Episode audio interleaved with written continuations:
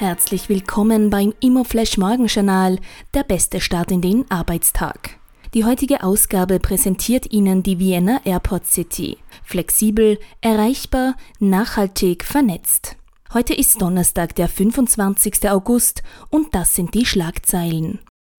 Signa Prime mit frischem Kapital.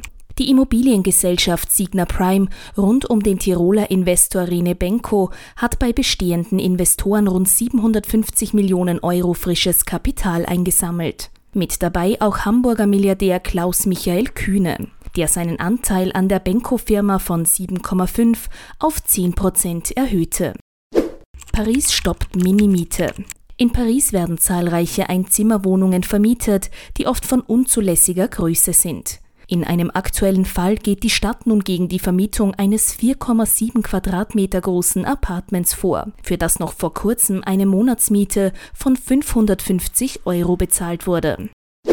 Die spannendste Meldung heute. Vonovia-Chef sieht keine Crash-Gefahr. Vonovia-Chef Rolf Buch sieht für die rund 66.000 Wohnungen, die zum Verkauf stehen, eine starke Nachfrage. Die Immobilien sind rund 13 Milliarden Euro wert. Anders als einige mahnende Stimmen sieht der Manager für den deutschen Immobilienmarkt kein Crash-Risiko.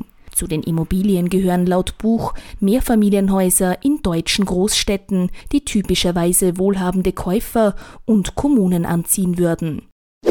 Das waren die wichtigsten Informationen zum Tagesbeginn. Mehr dazu und was die Branche heute sonst noch bewegen wird, erfahren Sie wie gewohnt ab 14 Uhr auf www.imoflash.at.